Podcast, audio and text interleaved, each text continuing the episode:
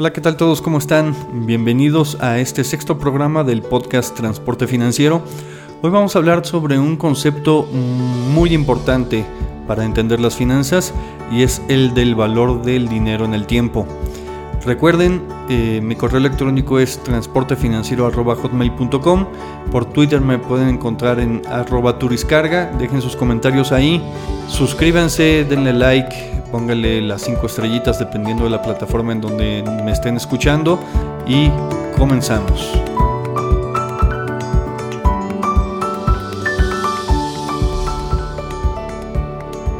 Como lo comentamos en el intro, hoy vamos a hablar sobre el concepto del valor del dinero en el tiempo.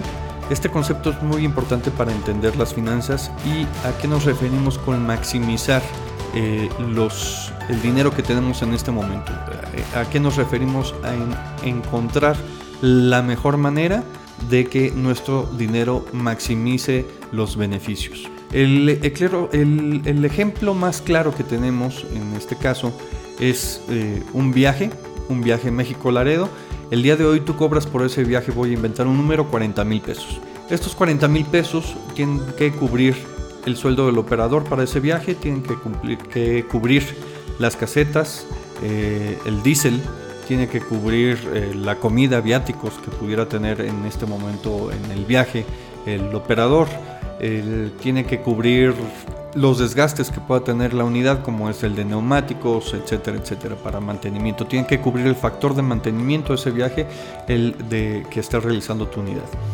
Eso es lo que tú estás cobrando el día de hoy y de ese cobro y de todos esos gastos que estamos mencionando te debe de quedar cierta utilidad.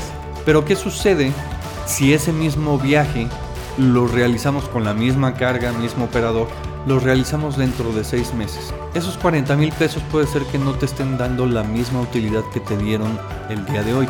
¿Por qué? Porque se aumentó el precio del diésel, porque aumentó el precio de las casetas, porque aumentó tu gasto general de mantenimiento de unidad y entonces eh, el prorrateo que estás haciendo sobre ese viaje te da un importe más alto. Existen muchos factores, uno de ellos es la inflación, que el dinero que tienes hoy, con la inflación, con la subida de precios, pues ya no te va a alcanzar para cubrir lo mismo que estás haciendo dentro de cierto tiempo. Una manera que tenemos para eh, eh, ahora sí que reponernos a esa pérdida de valor del dinero es por medio de una tasa de interés. En el caso de las tarifas es, eh, ahora sí, al momento en que tú estás haciendo la tarifa, pues lo que intentas es cubrir todos esos incrementos que vas a tener durante el año para mantener un promedio de utilidad, ¿no? Eh, de acuerdo a tu experiencia, de acuerdo a lo que esté en el mercado, pues bueno, lo que intentas es no estarle moviendo a tu cliente cada vez que viajas una tarifa, pero eh, amarrar esos precios de este inicio de año y eh, mantener una utilidad promedio durante el año. Si es un cliente nuevo, si es un cliente que te da un viaje tal o no lo tienes eh, por medio de un contrato, pues sí, ahora sí que puedes ir impactando los, los incrementos de precio que están allá afuera en la tarifa que tú le estás proporcionando al cliente. Ahora, si tú tienes eh, esos 40 mil pesos hoy, eh, lo importante es que tú puedas dentro de tu proyecto de inversión, con todos los flujos que vas a tener durante este proyecto, que te den un importe más alto que, tú estás, que el que tú estás poniendo en un inicio. Claro ejemplo, un crédito. A ti te están haciendo un préstamo por los 500 mil pesos. Durante la vida del crédito te van a cobrar cierto, cierta tasa de interés si tú haces la cuenta de, todos los flujos que vas a pagar, vas a pagar más de 500 mil pesos, por supuesto. Eh, ¿Qué es lo que está haciendo el banco?